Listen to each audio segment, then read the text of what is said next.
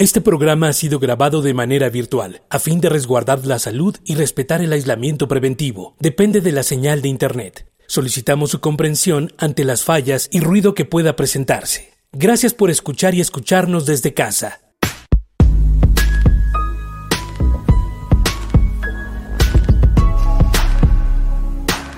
Radio UNAM presenta un espacio para el diálogo y la suma de ideas. Escuchar y escucharnos. Construyendo, igualdad.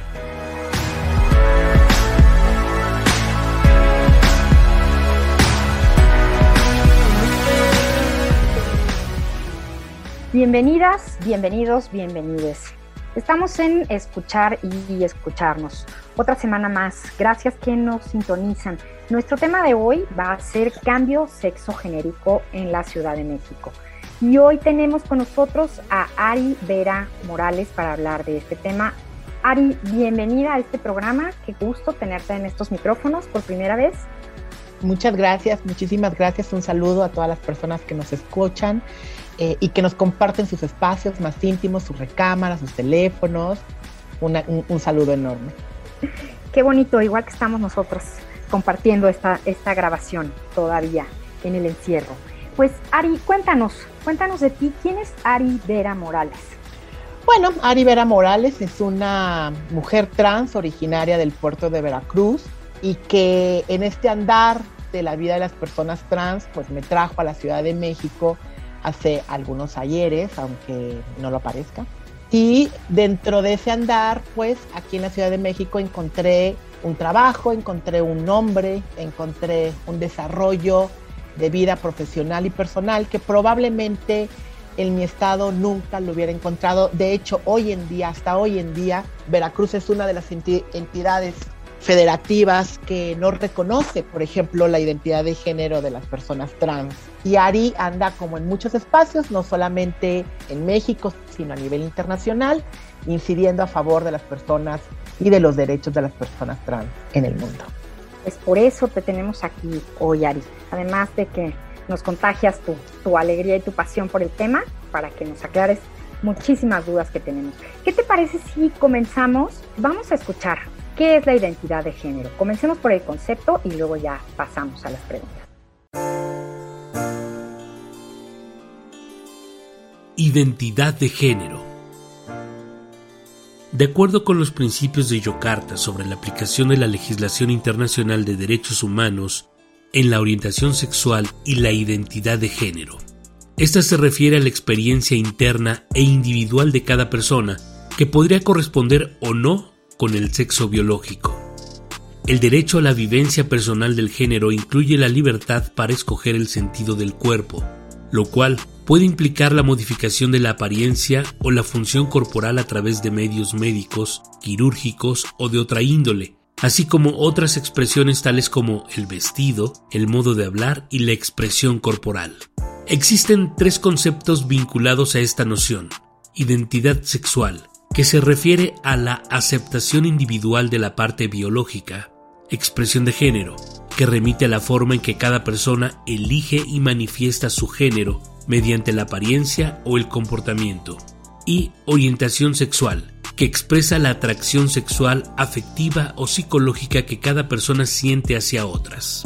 En 2015, la Ciudad de México se convirtió en la primera entidad del país en reformar diversas disposiciones del Código Civil y del Código de Procedimientos Civiles con la finalidad de reconocer jurídicamente la identidad de las personas transgénero. Entre otros artículos se reformó el artículo 135 bis, donde se establece que se entenderá por identidad de género la convicción personal e interna tal como cada persona se percibe a sí misma, la cual puede corresponder o no al sexo asignado en el acta primigenia. Glosario para la igualdad. mujeres.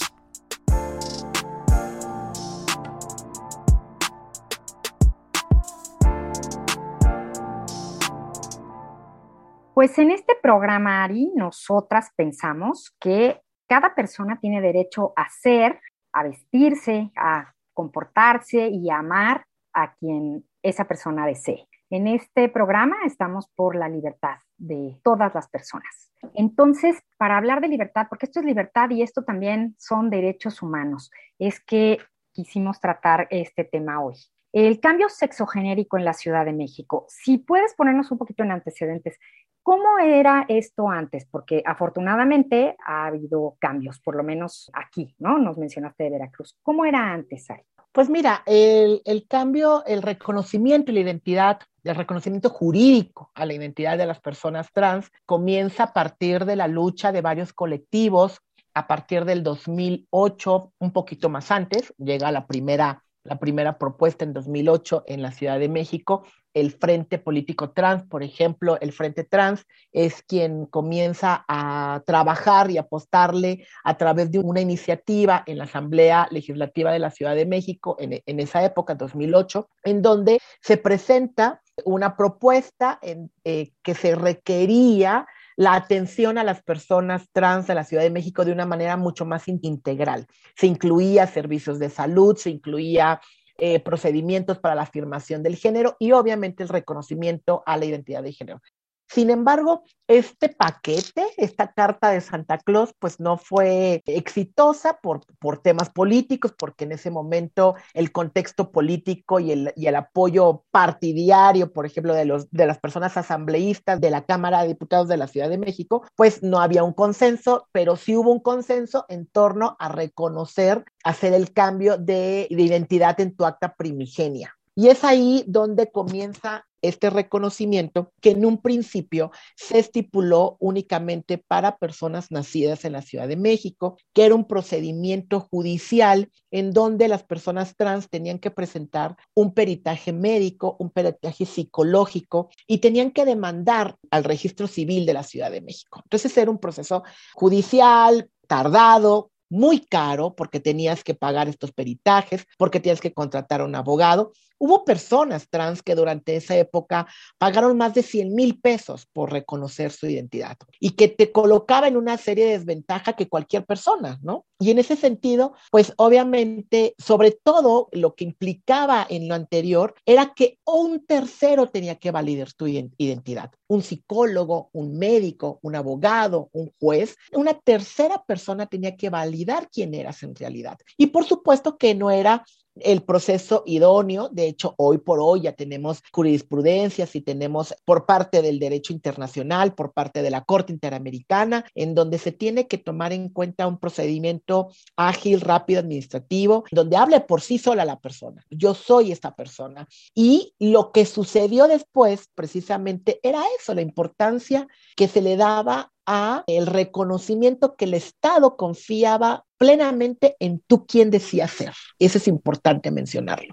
Antes, pues era complicado, difícil de acceso, caro, patologizante, un trato diferenciado a la hora de querer enunciarte como tú quieres ser. ¿Y quiénes hacían y quiénes hacen ahora este cambio sexogenérico? Pues mira, en realidad hoy las personas que se asumen como personas trans, quienes hacemos un tránsito identitario, no solamente, muchas veces no solamente este tránsito identitario es de acuerdo a tu autopercepción de quién ser, sino a veces este tránsito también lo hacemos en la expresión del género, en nuestra propia cosmovisión de, de, quiénes somos. Y en este sentido, bueno, las personas trans mayores de edad, es importante mencionarlo, mayores de edad a partir de 18 años, podemos ir al registro civil y realizar un trámite administrativo. Hoy, después del 2015, esta primera propuesta de ley que fue en el 2008 se modificó en el 2015, se hizo una propuesta y donde se retiró completamente la expedición de o la petición de peritajes médicos, psicológicos y no había necesidad de hacerlo judicializado no tenía que haber un proceso judicial.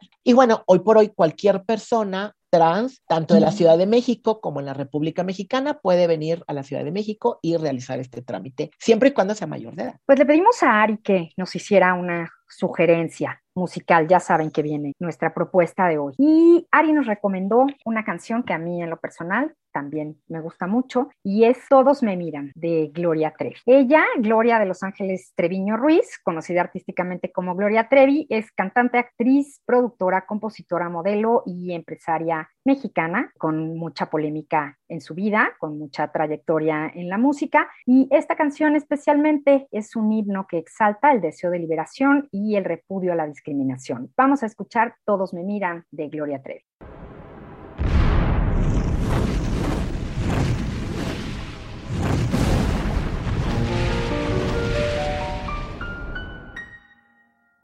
Tú me hiciste sentir que no valía y mis lágrimas cayeron a tus pies.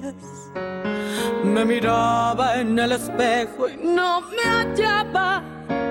Yo era solo lo que tú querías ver. Y me solté el cabello,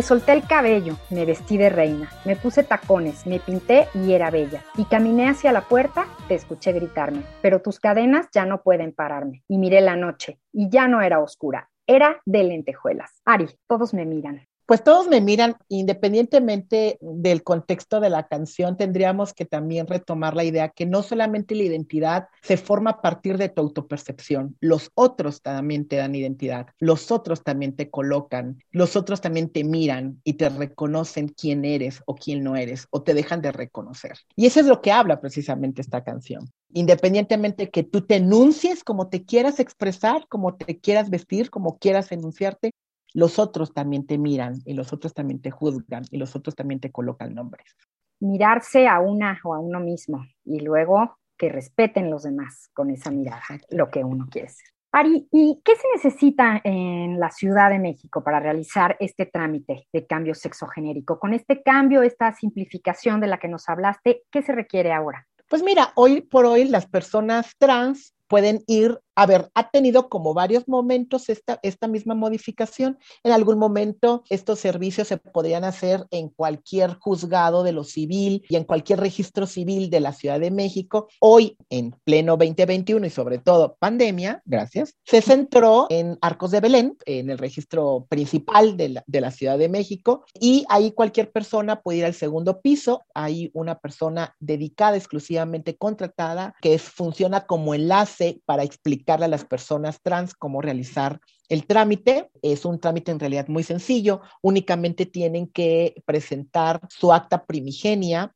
de donde fuesen registradas, lo más actual posible, que no pase más de seis meses la emisión de esta acta de nacimiento, junto con su credencial de lector y algún comprobante de domicilio. Y a partir de ahí comienza una serie de documentación que es muy fácil, que se hace una preacta y que posteriormente ya será emitida tu acta adecuada u homologada a tu autopercepción sexogenérica. Y a partir de ahí, claro, comienza otras luchas, ¿no? Comienza a cambiar todos los demás documentos. Este es en el caso de las personas de 18 años. Sin embargo, las personas adolescentes o las personas menores a 18 años pueden acceder al cambio o al reconocimiento de su identidad siempre y cuando vayan acompañados por la autorización de algunos de los padres o tutores y que sea avalado como por un consejo que la misma reforma de la ley lo prevé y sin embargo no es administrativo. Forzosamente se lleva un proceso judicial en las infancias trans. Por la minoría de edad, ¿no? Por la... por la... minoría de edad, exactamente. Y que hoy tenemos grandes organizaciones como Infancias Trans, que dirige Tania Morales, que es una gran activista, aliada, una madre de,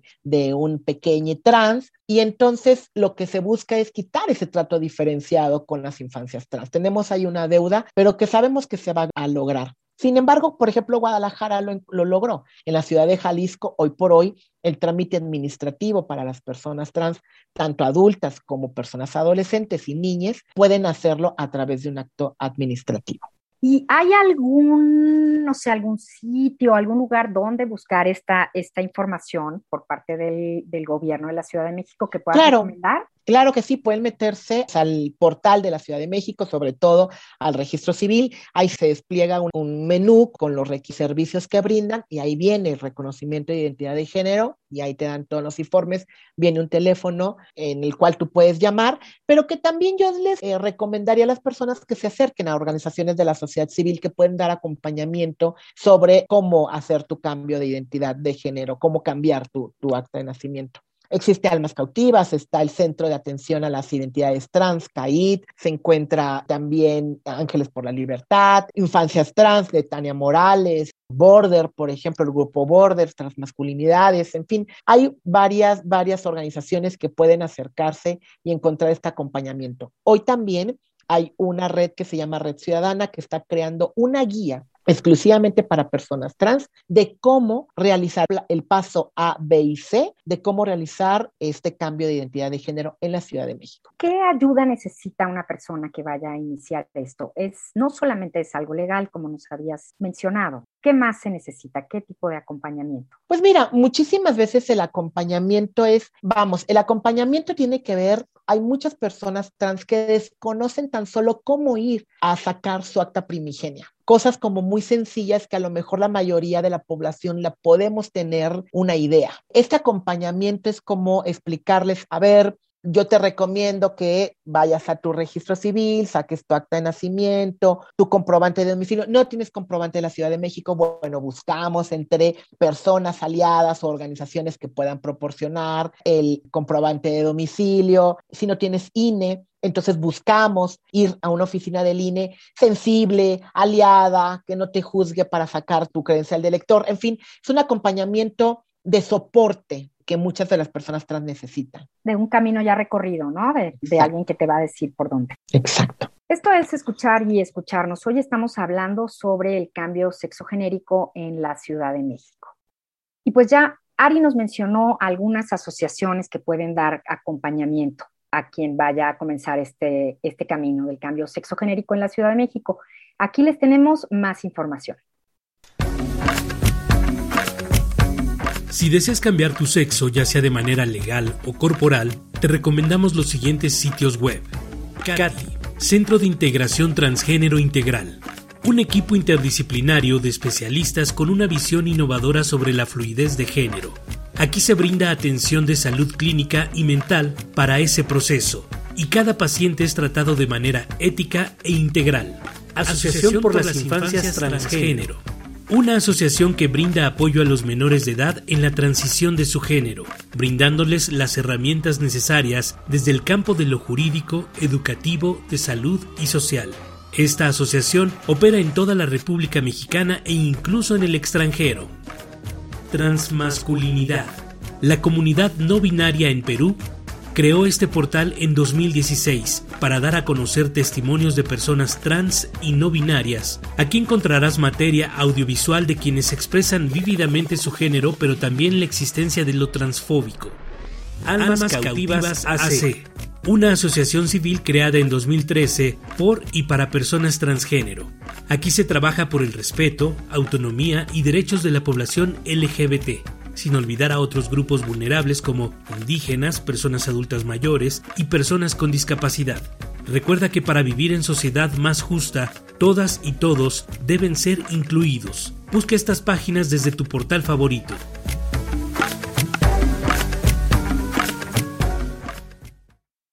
Pues nos contabas un poco de, tu vida al principio y nos hablabas de Veracruz y de cambio de vida en esta Ciudad de México. Entonces, la situación en el país no es la misma que en esta ciudad. ¿Qué pasa en los otros estados? Pues mira, por fortuna, la verdad es que en un principio en la Ciudad de México se centró, obviamente la Ciudad de México fue la que dio la apertura, fue la punta de lanza en reconocimiento a la identidad de manera jurídica a las personas trans. Y eso que provocó que en un principio la mayoría de las personas trans en otros estados venían a la Ciudad de México a encontrar ese nombre a poder hacer ese cambio legal en sus papeles. Y nos empezamos a topar con grandes dificultades porque al convertirse en un trámite administrativo en un principio y al no tener un carácter judicial, entonces a la hora de que las personas trans regresaban a sus estados de orígenes a reservar su acta primigenia, pues lo que decía el registro civil de la ciudad de origen, no, yo no te voy a reservar nada porque yo no tengo un exhorto o un mandato judicial que me obligue a hacerlo, porque cambió a un trámite administrativo, que provocaba que teníamos personas trans que tenían un acta de nacimiento reconocida por la Ciudad de México y había un acta de nacimiento de origen en su ciudad natal. ¿No? Y entonces, de alguna manera, caían en un limbo jurídico con dos personalidades jurídicas, ¿no? Al no reservársela. Dos Por fortuna, pues estamos hablando de dos personas, ¿no? Dos personas, en realidad, eso es lo que estaba sucediendo. Y en algunas partes sigue sucediendo, quiero decirte esto, ¿no? En algunos estados sigue sucediendo. Sin embargo, hay, como, como mencionaba, con las organizaciones de la sociedad civil, sobre todo también con la red de juventudes trans que dirige Jessica Marjan y otras activistas jóvenes que tienen esta formación jurídica junto con otras organizaciones de formación jurídica, empezaron a emitir medios a través de la Corte, de la Corte Suprema de la Nación, en donde se estipula que ya dictan jurisprudencia y la Corte dice, a ver, lo ideal es un trámite administrativo y se tiene que reservar. Sin embargo, recordemos que el registro civil depende de cada eh, estado de la República. Recordemos que México es una república federada y que cada estado tiene sus propios congresos locales que se rigen en el registro civil. Entonces, en ese sentido, en un principio venían las personas trans a la Ciudad de México y eso comenzó un poco a ralentizar, por decirlo así, que se dinamitara la importancia de que los colectivos locales hicieran incidencia política sobre el reconocimiento en sus propios estados. Pero debido a esto que te estoy platicando, de estas incongruencias de que no podían reservar, pues empiezan a organizar los grupos trans en los estados y empiezan a hacer incidencia. Hoy por hoy tenemos 14 estados de la República Mexicana que reconocen o tienen procedimientos administrativos a favor de las personas trans que quieran hacer este cambio. Y eso es un gran avance. Claro, son 32 estados de la República, pero bueno, tenemos, hoy por hoy tenemos 14 y eso nos ayuda mucho. Sin embargo, podemos entender que esta diferencia provoca que hay, y se oye muy trillado lo que voy a decir, pero es la realidad, Hay ciudadanas y ciudadanas, personas trans de primera y de segunda, que depende mucho de donde tú nazcas y depende de donde tú estés y que no es la misma la realidad de una persona trans que vive al norte de nuestro país o que vive al sur, o que tiene ciertas intersecciones en, nuestra vida, como el color, la raza, la piel, en nuestro origen étnico, en fin, como si estás en situación de discapacidad o si eres una persona mayor. Entonces, por supuesto que ahí están los retos en torno a los derechos de las personas trans. Pero ahí va, me parece que vamos avanzando, faltan mucho por cambiar, Estados, como yo te comentaba al principio de Veracruz, hoy por hoy no se sigue reconociendo la identidad de género ni el matrimonio igualitario. De hecho, hubo una reforma de ley en Veracruz en donde se reconoció el concubinato de manera igualitaria, pero no el matrimonio. Entonces ahí te das cuenta cómo el tema de moralidad todavía tiene mucho que ver con las leyes en este país. ¿Y qué sigue, Ari? ¿Qué sigue y cómo podemos ayudar? Pues mira, lo que sigue me parece que los, las personas trans, los colectivos de personas trans tenemos que seguir resistiendo, tenemos que seguir uniéndonos e, esfuerzos para seguir conquistando estos derechos en los demás estados de la República. Necesitamos una propuesta a nivel federal, que ya la hubo, ya la hubo, una propuesta por parte de Enrique Peña Nieto en el anterior sexenio que pues no pasó, en donde se pretendía eh, hacer una reforma al Código Civil Federal en el artículo cuarto para que se reconociera la identidad de género y se puedan hacer los cambios de actas sexogenéricas. Sin embargo, no, no pasó así. Entonces, necesitamos una ley a nivel federal, por supuesto, que le dé un marco de mayor seguridad, aunque tenemos un marco a nivel internacional que muchas veces nuestro Estado se resiste un poco a querer hacer estos cambios, pero sé que vamos para allá, sé que lo vamos a lograr y necesitamos de estos programas como el tuyo, con estas personas aliadas, que demos voz y que digamos a todas las personas, ténganos paciencia, pero vamos a llegar. En la vida diaria, ¿Qué necesitamos? ¿Cómo apoyamos? Pues en la vida diaria lo que necesitamos es precisamente facilitarle a las personas información, facilitarle a las personas muchos los instrumentos como cómo hacer, fortalecer a las organizaciones de la sociedad civil y acompañar a las personas trans, adolescentes y, y a las personas niñas también, decirles, a ver, ya empieza a haber un camino en mejores circunstancias para todas las personas. Pues un gusto, un gusto tenerte aquí, un gusto escucharte, Ari. Esperemos no sea la última vez, que nos oigamos pronto. Gracias por todo lo que nos platicaste. Un abrazo a todas las personas que nos escucharon. Y que nadie, que nadie tenga que validar quiénes somos o quién queremos ser. Por eso estamos aquí y por eso trabajamos construyendo igualdad. Pues nos despedimos, nos escuchamos la próxima semana. Esto fue Escuchar y Escucharnos. En la producción, Silvia Cruz Jiménez y Carmen Sumaya, y yo soy María Amalia Fernández. Hasta luego.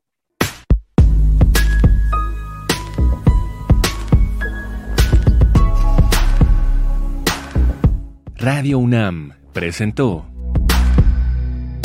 Escuchar y escucharnos. Construyendo igualdad. Para entendernos, Todos todas y todes.